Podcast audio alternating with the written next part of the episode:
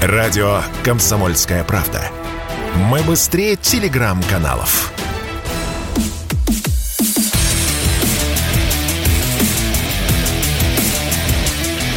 Программа с непримиримой позицией. Утренний Мардан.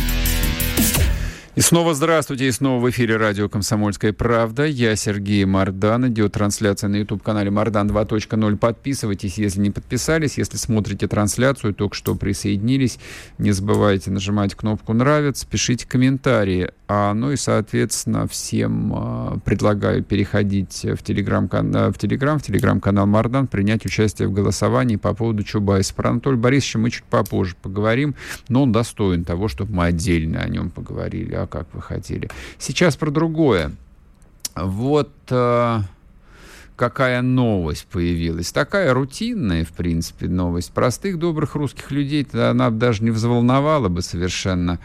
А, ну, в общем, каким-то очередным либералом страшным, э, либерахом, вот, как говорит один мой приятель, присвоили статуса на агента.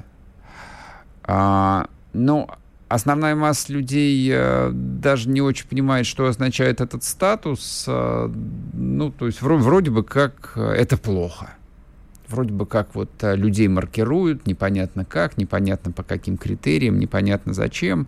И вот очередным каким-то альбацам дали этот статус иноагента. Ну, давайте как бы я вам разъясню про иноагентов и вот про всю вот эту вот остальную красоту, которая обычно называется ужесточение внутренней политики и закручивание гаек ну и помимо всего прочего, и вопросы задаются периодически, и в личку пишут, и в частных беседах, а ты, Мардан, как относишься вот к этому ужесточению внутренней политики? Сразу отвечу, я отношусь с большим пониманием. Я, ну, как человек так э, очень сильно погруженный в исторический контекст, а, думаю следующим образом. В истории страны любой причем страны, не только России, возникают такие периоды, когда народишко надо прижать. Вот народ там вот расслабляется, у него длинный период мира, вот, вот все по кайфу, все хорошо. А Турция, ВВП, значит, барбершопы, ну и так далее. А потом вдруг кризис, и вся вот эта вот мирная жизнь, она улетучивается. И для того, чтобы тебя просто не, свел, не смело с шахматной доски, для того, чтобы тебя не сожрали с потрохами, ну да, государству как институту приходится и власть кое-где применять. Второе соображение. В любой политической системе всегда есть нелояльный элемент. Есть открытые враги, есть инфильтрованные враги, есть настоящая пятая колонна. Действительно, она всегда есть. И поскольку а, там наша страна столетиями живет э, вот в формате противостояния с другими э, европейскими или глобальными державами, там и мы, в общем, содержали, ну, более или менее успешно где-то каких-то врагов идеологически, не идеологически, неважно. И у нас это всегда подпитывало записывалась, и всегда эта программа велась, и всегда, в общем, были люди, которые, ну, говоря таким языком э, вульгарным, э, нашу с вами общую родину, ну, не очень любили. Или, скажем так, имели свой особый взгляд на то, как эта родина должна выглядеть. Да, да, да, та самая прекрасная Россия будущего, про которую толковал а, Навальный. А, ну и, в общем, я надеюсь, что эту прекрасную Россию будущего, как он ее себе представлял, если он действительно ее себе представлял, а, ни мы, ни он никогда не увидим. Что касается иноагентов, то, ну, вот посмотрим в целом, а правильно, неправильно, работает, не работает, насколько это примиримо. Все в сравнении, друзья мои. То есть для кого-то это прям вот страшный террор, для кого-то это на Россию опустилась э, мгла, а кто-то, ну, совсем там э, интеллектуально продвинутый скажет, господи, это вот как во времена Победоносцева ну и при, придумает какие-нибудь другие такие же вот исторические образы и, и аллюзии. А я вам предлагаю сравнивать э, а, все с нашими небратьями. Ну, как бы они же защищают э, демократию и свободу. Давайте я вам сейчас включу коротенькую иллюстрацию, что такое э, демократия и свобода, которая могла бы быть и у нас. Мы на одном языке говорим, у нас примерно одна и та же история, у нас одна культурная модель, как ни крути, но вот у нас все немножечко по-другому. Вот никаких оценок, просто сравните. Послушайте. Каждый настоящий, подчеркиваю, настоящий украинец делает на своем месте все возможное для приближения нашей победы. Однако, к сожалению, есть некоторые твари, кто подло работает на оккупантов. Эти нелюди тоже ходят и живут рядом с нами. Мы сделали специальную горячую телефонную линию и электронный адрес, на который вы сможете сообщать о коллаборантах и предателях. Я гарантирую, что если по вашей информации будет задержан реальный шпион, я лично выплачу человеку, который смог предоставить информацию, 50 тысяч гривен. Если это будет подонок-агитатор за русский мир, в кавычках, 10 тысяч гривен. Ну как вам? Подонок и предатель не человек и 10 тысяч гривен, если вы сообщите. Это, друзья мои, губернатор, ну, точнее, глава военной администрации Кривого Рога. Зовут его Александр Вилкул. Вот. Он такой, э, видите, говорит по-русски, это вообще удивительно. То есть они же предпочитают э, насиловать свое сознание и говорят на бисовой мове, которая для них родной не является. Тут нет. Ну а что, Кривой Рог, русский город, Кривой Рог, да, родной город а, ихнего, их, да я знаю, что их, ихнего а, президента. Вот а, никто не стесняется. Да, если вы предоставите информацию не, даже, даже не о шпионах, а просто об агитаторах за русский мир, мы вам выплатим 50 тысяч гривен. Ну хорошо, хоть не 30 серебряников. Тут уж совсем бы аналогия была бы так себе. Но поскольку они понимают, что такое цифра 30, вот как она на подсознании работает, поэтому пришлось поднять до 50 тысяч гривен. Но тоже сумма не бог весь какая, учитывая, что доллар на Украине сейчас стоит э, 42 гривны, ну, посчитайте, 1200 долларов. Стоимость айфона, не самого нового, не самого навороченного. Вот за стоимость айфона можете, допустим, э, сдать соседа, который считает, что он русский. Вот, этого соседа отправят в подвал, а там убьют. Да, именно так. И там убьют. Ну и что? Вы встречали а, со стороны хоть слово осуждения вот этой вот а, воюющей демократии? Повторяю, я сегодня перед тем, как ехать на эфир, а, послушал беседу двух а, тоже русских интеллектуалов. Ну, один русский интеллектуал, мой знакомец, и даже соведущий одно время, это Станислав Белковский, а программа у него со, со странной, очень немолодой женщиной, которая настаивает на том, чтобы ее до сих пор звали Наташей. Вот такая вот старая да, Наташа, Наташа Влащенко. Вот, они записывают программу совместную. Вот. Э, ну, Влащенко-то ладно, вот. А русский писатель Станислав Белковский, да, несколько раз за программу произнес, что он не имеет права критиковать украинские элиты, да, потому что они противостоят агрессии. А причем а, тут имейте в виду, Белковский это один из умных людей, кого можно условно назвать либералов. Остальные-то просто дураки. Ну, мало того, что бессовестные, еще и дураки. Но даже у умного человека, незаурядно умного человека, ничего там внутри не ёкает, и он а, не считает э, как бы возможным как-то вот рефлексировать подобного рода вещи, что предлагается сдавать людей, инакомыслящих, и отправлять на смерть за, в общем-то, на самом деле смешную сумму. Ну вот задайте себе вопрос, вот просто вот сейчас, вот, вот на паузу сознание поставили, задайте себе вопрос. Как вы думаете, а, там за 60, за 70 тысяч рублей а, можно человека отправить на плаху просто за то, что он думает по-другому? Вы бы так сделали? Вы что-нибудь подобное могли бы представить себе в российской действительности? Все, теперь переходим. Теперь поговорим, да, про статусы на агентов и про все остальное соизмеряйте. Вот а, Россия — это темный мордор, где уничтожены независимые СМИ, где не существует а, настоящего парламента, где нет политики, вот, где свобода растоптана, а, убита, брошена в тюрьмы. Ну вот я озвучиваю как бы весь набор этого а, словесного мусора, который просто в силу работы слушаю довольно регулярно много лет. И вот в России То есть откровенные враги, откровенные, откровенные враги, ну, типа какой-нибудь Альбац, или какого-нибудь, ну, Дмитрия Быкова, которому тоже присвоили статус иноагента. Вот э, Дмитрий Быков э, достаточно давно не скрывает того, что он является врагом э, нынешней политической системы России. Их кто-нибудь отправил на подвал? Их там паяльной лампой поджаривают? Нет. Они все, им всем дали уехать. Их приглашали организованно всех уехать. Ну и посмотрите вот э, на этот мир, э, который предлагается нам как э, крайняя и идеальная альтернатива. Украина, да, мы могли стать Украиной.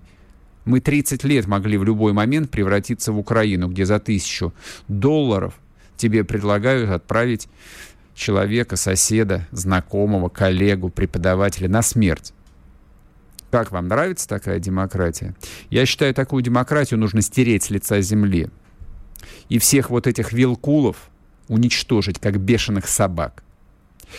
После перерыва продолжим. sportkp.ru О спорте, как о жизни.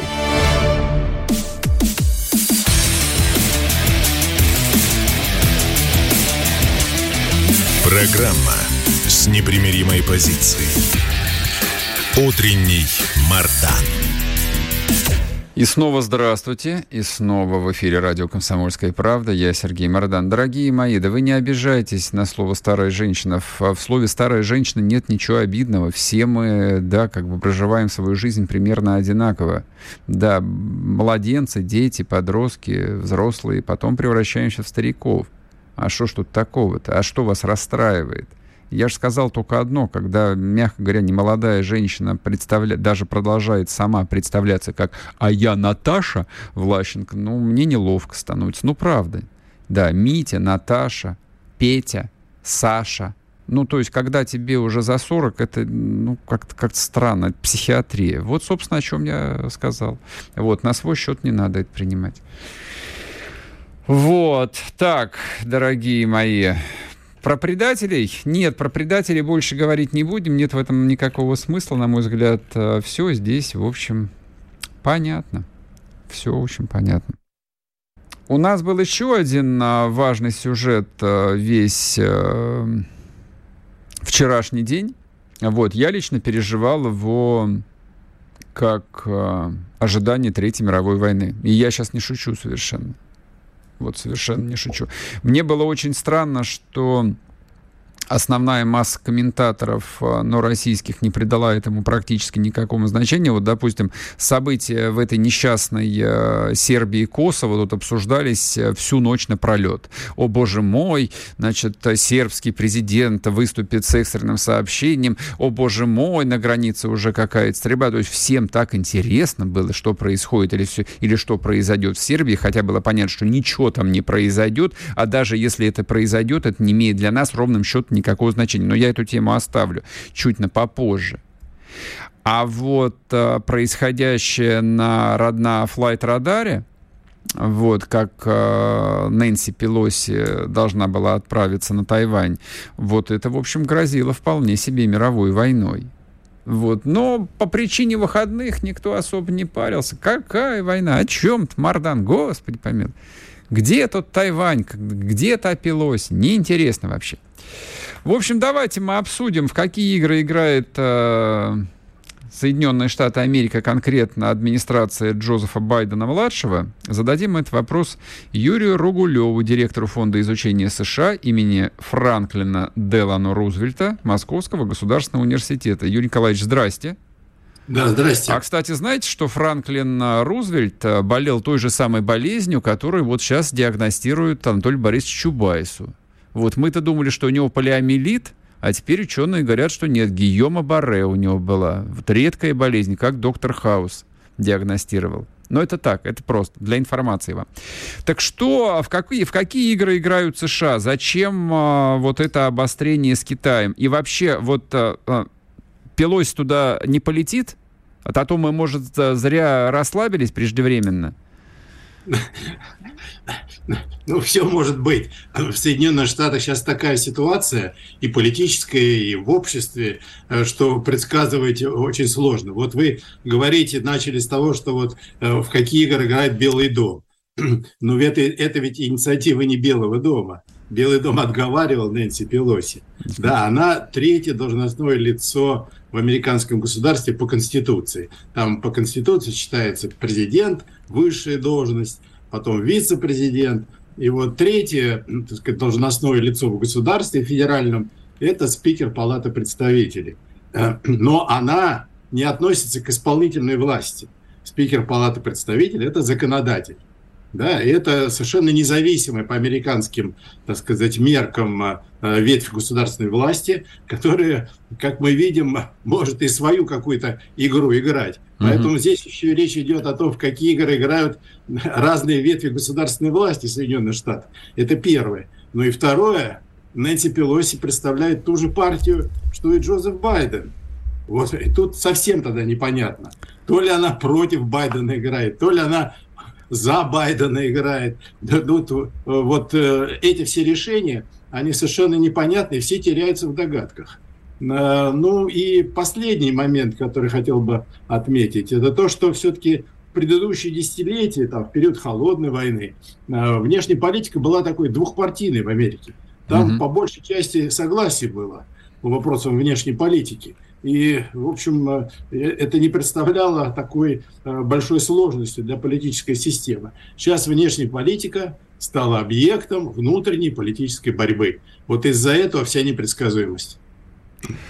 А, но мы, мы, наверное, как бывшие советские люди представляем себе, просто вы упомянули вот этот вот термин «она член одной и той же партии», но у них, в общем, а, все же нет вот такого нормального в нашем представлении Вашингтонского обкома, где сидит первый секретарь, вот, и, соответственно, говорит, ну, здравствуй, товарищ Пелоси, что там учудило вообще, ну-ка, рассказывай, вот, перед лицом партии разоблачись, но все же по-другому устроено. А, я, я вот а, очень пристально следил за этой ситуацией, ситуации, я и много прочитал комментариев, а один из комментариев был следующий, что Пелоси, конечно, тетка самостоятельная и находится вот в таком а, критическом периоде, когда уже нужно подумать, какое историческое наследие ты после себя а, оставишь, и в этом смысле развязать Третью мировую войну, а почему бы, собственно, и нет, так вот громыхнуть-то перед уходом. Но, с другой стороны, а некоторые скептики говорят, что Конечно же, ее визит э, и обсуждался, и готовился, и вот э, всяческими там партийными властными группами влияния, и поручение прощупать китайцев э, вот на слабо по Тайваню, конечно, ей дало глубинное американское государство. Я не знаю, в каком там статусе Байден вот в этом э, глубинном государстве. Может быть, он член Политбюро, а может быть, он кандидат в члены ЦК всего лишь. Но вот, вот типа не вполне у ней самостоятельная игра. Но весь мир-то действительно находится на краю. Да, это совершенно правильно. Вот э, эти все сообщения, информации, которые стали появляться по поводу визита и по поводу Тайваня, они, ну как вам сказать, для Соединенных Штатов на самом деле, вот вы говорите, кто там вообще стоит за этим делом, вот э, прощупать э, там Китай, э, вот какие-то предпринять шаги. Мне кажется, тут все намного проще. Это абсолютная непредсказуемость и, и абсолютная, как бы вам сказать, самонадеянность, с одной стороны, которая характерна для американцев во внешней политике, и такая самоуверенность. Угу. Да. Но с другой стороны, вот то, что произошло, это свидетельство как раз отсутствия какой-либо стратегии и четкой линии. Почему? Я вам скажу. Потому что одним своим этим заявлением Нэнси Пелоси сама себя и, соответственно, Соединенные Штаты и американскую внешнюю политику поставила в дурацкое полностью положение. Почему? Я объясню. Потому что если она не полетит сейчас на Тайвань, mm-hmm, все будут mm-hmm. говорить, да, это слабость, Америка уже не та, она уже ничего не может себе позволить. Если она полетит на Тайвань, когда там Белый дом против, Госдеп против, за кулисами ее уговаривает, ну, это вообще тогда в Америке полный раздрай, и никто ничем не руководит. То есть и так плохо, и это плохо. Вот поэтому она сейчас взяла, какой, так сказать, тайм-аут взяла после всего этого, да, и вообще не сообщает полетит она или нет. Там, правда, было заявление о том, что визит ее государственный и указывается государство союзники Соединенных Штатов, угу. да, но Тайваня там нет пока что. Но она при этом и не сказала, что не полетит туда. При этом ее путь, так сказать, по Юго-Восточной Азии, он все равно мимо Тайваня так или иначе пролегает. Да там все рядом, господи, тысяча кадров да. дальше, тысяча меньше, это вообще, вообще вот не, не Поэтому срок. я и говорю, что тут, ну, считать там, что там сидит какой-то обком и что-то просчитывает. Наоборот, тут никакого расчета, просчета и стратегии нет. Слушайте, ну это, это же ужасно. Это ужасно, да, для такой страны, как Соединенные Штаты, для крупнейшей военной державы, для крупнейшей ядерной державы. Это, конечно, тем более, когда речь касается другой ядерной державы, такой как Китай, да, это недопустимая вещь. А, смотрите, а, ведь если а, уровень бардака настолько запредельный, а последствия для всего мира-то, мягко говоря, могут оказаться катастрофическими. Вот вы говорите о том, что американцы загнали себя в такой классический цуцванг. Вот, то есть всякий, там, любой следующий ход а, лишь ухудшает ситуацию. Вот если Пелоси летит на Тайвань, прогнозируем, что, ну, товарищ Си Цзиньпинь в преддверии грядущего партийного съезда, 20-го, кстати, он вроде как должен быть то ли в октябре, то ли в ноябре, слабину дать не может. И поэтому вот те действия, которые можно спрогнозировать со стороны Китая, ну, то есть да, даже если там не начнется полномасштабная война, не знаю, там блокада будет, там захват островов каких-нибудь и прочее, и прочее, это такая, в общем, мировая экономическая катастрофа. А второй вариант. А, Пелоси понимает, что, наверное, не стоит, не едет, рейтинг Байдена падает еще глубже, хотя, в общем, а, глубже некуда. А у них выборы тоже в ноябре. А в чем логика? Выборы не у Байдена, а выборы у Пелоси. Да, вы, вы, да, со, да, важное замечание, да, при этом выборы у Пелоси, но и в таком случае, а вот мож, можете как-то просто объяснить, а зачем нужно было все это устраивать, вот если за рамками оставить вот мою версию, что Пелоси, да, хочет вписать свою фамилию в американскую историю, как человек, который поставил на колени Красный Китай. Ну, они, конечно, не поставят на колени Красный Китай. Вообще... Я вас... Э, мы сейчас уйдем на одну минуту на новости, вернемся, и вы тогда сможете ответить. Юрий Рогулев с нами на связи, директор фонда изучения США МГУ. Не уходите. Чтобы получать еще больше информации и эксклюзивных материалов, присоединяйтесь к радио «Комсомольская правда» в соцсетях – в отечественных социальных сетях. Смотрите новые выпуски на Рутьюбе, читайте телеграм-канал, добавляйтесь в друзья ВКонтакте, подписывайтесь, смотрите и слушайте. Радио «Комсомольская правда». Самая оперативная и проверенная информация в эфире и соцсетях.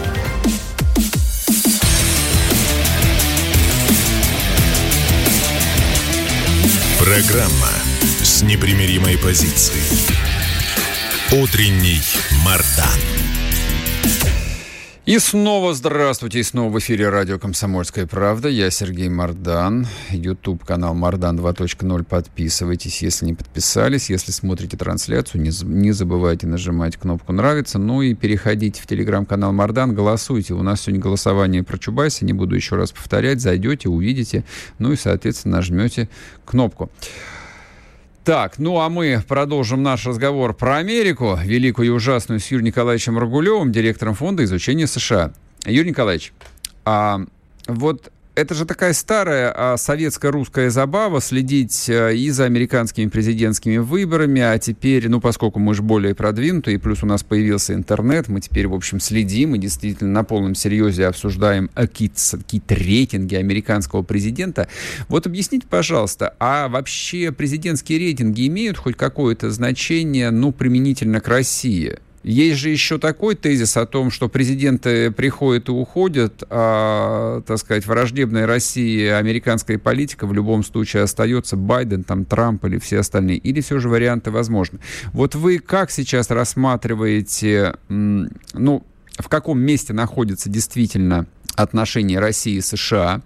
Действительно, полагаете вы это там а, острой формой э, гибридной э, прокси-войны? Возможно ли ухудшение ситуации? И ждать ли нам возвращения, ну, не знаю, там, коллективного Трампа? Ну, вы тут сразу столько вопросов да, задали. чтобы не перебивать просто, на самом деле. Вот, что, э, конечно, эм, э, не знаешь, с какого конца тут начинать. Ну, первое, рейтинги американских президентов – вещь, конечно, как вы понимаете, относительная. Угу. Это конъюнктура, которая может меняться. Поэтому вот принимать их как вот нечто такое, прям вот железобетонный какой-то аргумент или фактор, не нужно. Но я, все же пере... я все же перебью вас, потому что хочу уточнить. Я про рейтинг заговорил вот в каком ключе. А под а, влиянием рейтингов меняют ли американские президенты или администрации вообще свою политику? Насколько для них это важно? Вот тут как раз я бы сказал так. Для них это важно, но не каждый может поменять свою политику. Вот в чем дело. Этим-то президенты друг от друга отличаются. Uh-huh, uh-huh. Есть президенты, э, ну, которые именно в политике. Вот я, так сказать, э, упоминал здесь имя Франклина Рузвельта. Вот он был просто гениальный политик.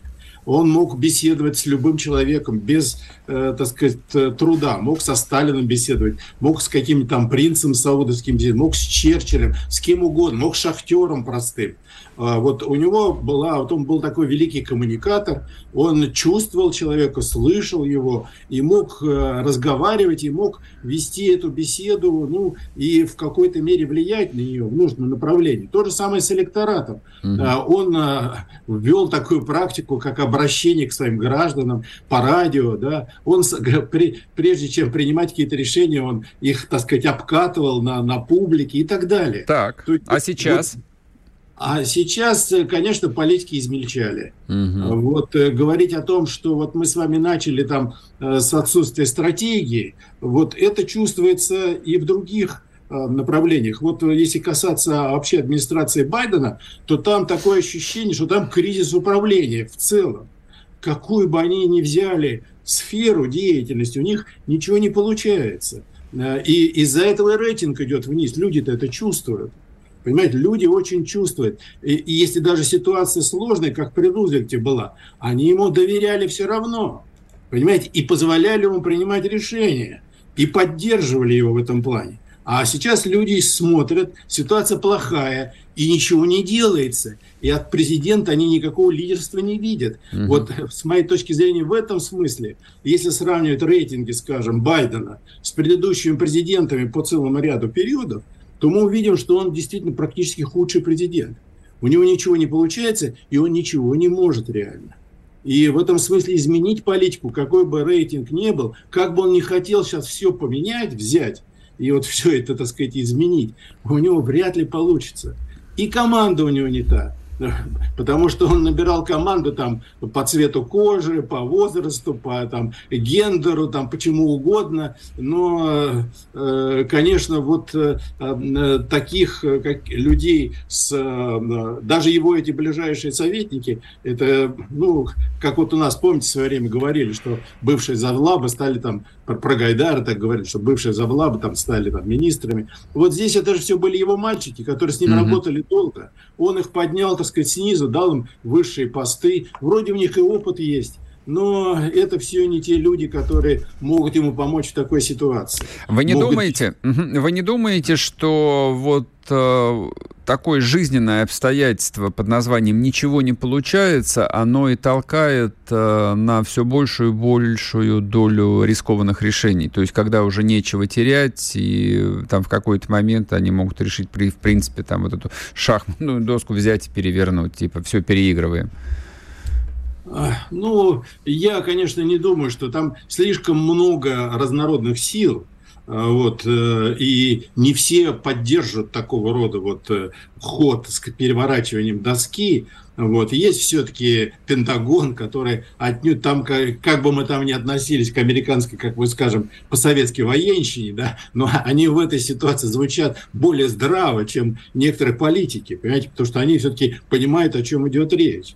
Вот. И если вы помните, с Трампом тоже такая была история. Там все схватались за голову, что вот он такой самодур, угу. такой человек непредсказуемый, взять, возьмет там кнопку, да нажмет военные сказали, да нет, у нас так это не работает. Там, и этот должен приказ отдать, и этот, и этот, и этот. То есть там помимо президента еще несколько, так сказать, ведущих, э, командующих и, и военных принимают эти решения. А, поэтому, э, конечно, вот с одной стороны, американская вот эта вот система сдержек и противовесов, она трещит по всем швам и плохо работает, но с другой стороны, вот в таких ситуациях она может как раз удержать страну от каких-то там необдуманных шагов. А, будем вот... надеяться, конечно, будем надеяться. Да, нет, просто смотрите, а, вот а, я сейчас смотрю на статистику, это вот не исчерпывает всю картину того, до какой степени у Байдена не получается, но тем не менее, ну вот а, берем два ключевых конфликта с Россией и с Китаем.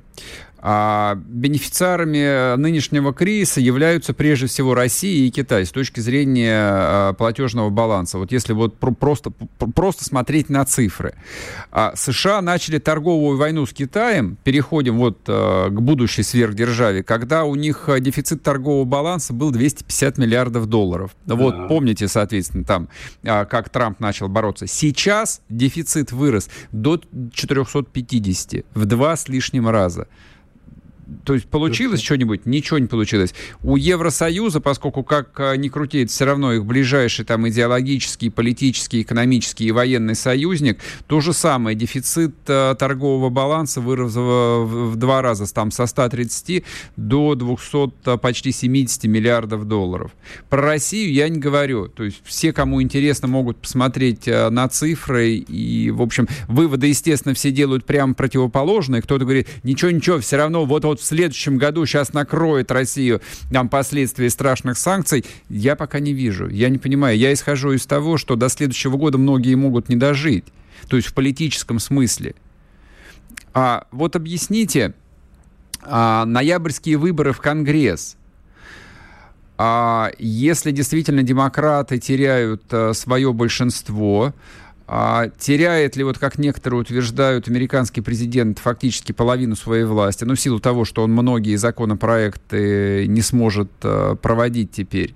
И опять-таки, вот а, сможет ли развернуться вектор американской политики по ключевым а, вот этим сейчас кризисным направлениям в какую-то, ну, не знаю, альтернативную сторону или нет? Или все равно вот американская конституция позволит Байдену и его администрации там во все тяжкие управлять там вот этими процессами? Нет, ну, американский президент, он, с одной стороны, ведь что такое американский президент? Да, его отличие вот в таком в политическом плане от других стран и от других политических систем стоит в том, что он и есть исполнительная власть.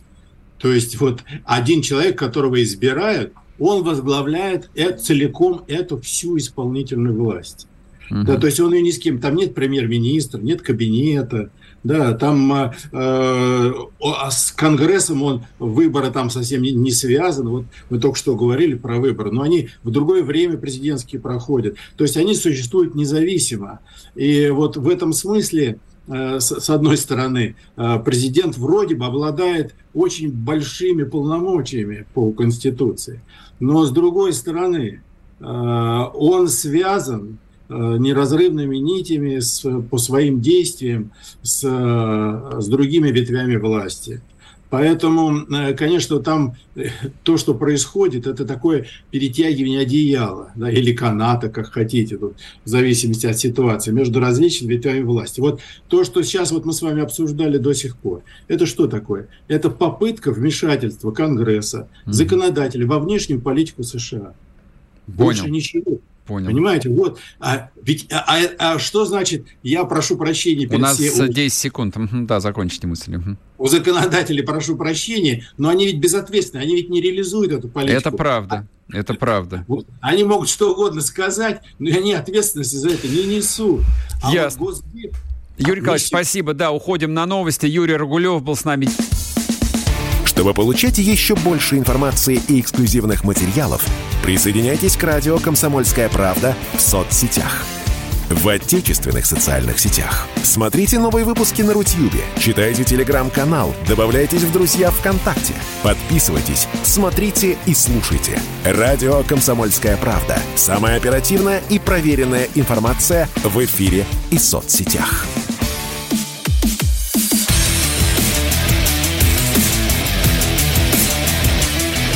Программа с непримиримой позицией. Утренний Мардан. И снова здравствуйте, и снова в эфире радио «Комсомольская правда». Я Сергей Мордан. Ну что, у нас остается последняя, ча- последняя часть. Давайте поговорим про Анатолия Борисовича Чубайса. Да, светские новости, которые переходят во внутриполитические новости, и про его странную болезнь. Так внезапно и так, кстати, появившуюся.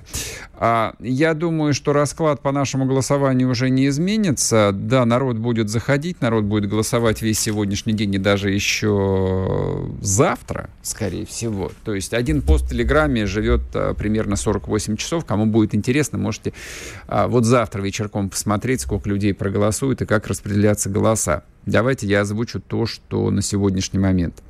В телеграм-канале Мардан было запущено голосование с вопросом, верите ли вы в болезнь Чубайса? Пункт первый. Конечно, верю. Возраст, излишество и все остальное. 17% проголосовавших верят в болезнь Чубайса. Я не знаю, сколько из них сочувствуют. Мы же не про это людей спрашиваем. Второй вопрос. Второй вариант ответа. Врет, врет гадина, пытается пропетлять и нашим, и не вашим. 38% считают, что Чубайс врет, как сивый мерин. Третий вариант – Боюсь верить. Очень хочется, чтобы это оказалось правда. Добрые русские люди, таких 45%. 45% проголосовало. Вот прямо сейчас 9599 человек. Ну, вот так вот. Ну, а что касается болезни Чубайса, почему я считаю, что это очень важный момент – коротко растолкую. Да очень просто. Потому что Чубайс является одним из важных элементов всей российской политической системы. Он столько лет был очень близко, так сказать, к самой вершине. А Чубайс, ну я коротко напомню, занимался не просто приватизацией в далекие уже, далекие позабытые 90-е годы. Чубайс, например, занимался реформой электроэнергетики. И, как утверждают злые языки, именно в тот момент он стал миллиардером. Ну, такие таким, не публичным, не явным. Ну и, соответственно, Чубайс много лет э, тратил народные деньги на корпорации Роснана, а, смысл и ценность которой, в общем, для всех 145 миллионов граждан России как была, так и остается, мягко говоря, неочевидной. Но даже по результатам отставки Анатолия Борисовича никто не посадил в тюрьму и тем более не расстрелял, а разрешили ему благополучно уехать э, с новой женой э, в теплые страны. Последнее место, где его видели, это был Кипр, потом, по-моему, в Израиле его видели. Ну а сейчас говорят, что Чубайс лечится от своей ну, какой-то не очень понятной болезни в одной из швейцарских клиник. Ну, в швейцарских клиниках э, лечат, не лечат, или ты просто там за полторы тысячи франков э, в сутки живешь в санатории и ходишь, э, пьешь минеральную воду, проверить невозможно, поэтому и стоит так дорого. Вот отсюда и возник вопрос, что это вдруг, вот именно сейчас Чубайс решил так вот публично заболеть? Ну вот если не принимать версию а про то, что действительно человек э, заболел, может, теоретически да. Ну, как-то вот все сходится. Момент уж больно острый. Реально, а уровень кризиса в отношениях между Россией и всем Запада настолько велик, что для таких персонажей, как э, Чубайс или, ну, не знаю, как какой-нибудь Абрамович, я просто называю имена, ну, вот, э, общеизвестные, вот для них э, сейчас невероятно трудно э, сохранить вот это вот... Э, позицию нашим и вашим, которую они занимали всю свою жизнь. Это люди, встроенные целиком и полностью в глобальные элиты. Неважно, какое место они в этих элитах занимают. Ну, довольно вот в пищевой цепочке они стоят, ну, скажем так, не в самом начале, мягко говоря. Вот, все же скорее ближе к концу. Но, тем не менее, у них там нормально, тепло и сухо, питательные вещества поступают. Но то, что происходит прямо сейчас, а происходит реальный разлом вот. Причем такой жесткий, с острыми краешками разлом а, между Россией и западным миром. они пока не понимают, а, нужно ли, вот наступил ли момент, когда нужно принять сторону, либо они взвешивают все плюсы и минусы, какую сторону принять. Ну и поэтому вот такое довольно, на мой взгляд, э, тупое, детское, инфантильное решение. А заболею-ка я на всякий случай. А люди взрослые, многие, по крайней мере, вот э, дипломатическую болезнь в своей жизни использовали. Там, на работе, на службе, в отношениях. Вот, типа, а ты что не пришел там на день рождения? Ой, извини, я заболел, у меня там был понос золотуха. Было ведь у вас такое? Да, скорее всего. Вот здесь ровно то же самое, только на другом уровне. То есть гайки закручиваются, то есть э, внутренняя атмосфера в России, ну, становится такой э, довольно некомфортной для этих людей. То есть пока еще за хобот э, не подвешивают, через турник с вопросом, так ты как, э, ты за русских или ты против русских? Но к тому все идет. Поэтому почему бы, в общем, и не сказать, что у меня редкое генетическое заболевание, поэтому э, правую руку сводят, я не могу подписать э, письмо э, в поддержку СВО, ну, правда, и другое письмо не могу э, написать, и говорить тоже не могу, слабость большая, вот могу только лежать и пускать, пускать пузыри. Вот это вот моя версия. А что касается острого разлома, то, ну, пожалуйста, вот вам а, свидетельство того, мы наблюдаем а, в Сербии. Я почему не хочу, неинтересно мне, всегда было неинтересно говорить про эту чертову Югославию, про эту несчастную Сербию, не только потому, что во многом благодаря из-за сербов и Первая мировая война а, началась, которая дорого стоила Российской империи еще нескольким европейским империям, но еще потому, что не нужно быть большими сербами, чем сами сербы. Это сербы ушли из Косово, это сербы отдали свои исторические земли, сердце своей страны, а Косово это сердце Сербии, это сербы отдали.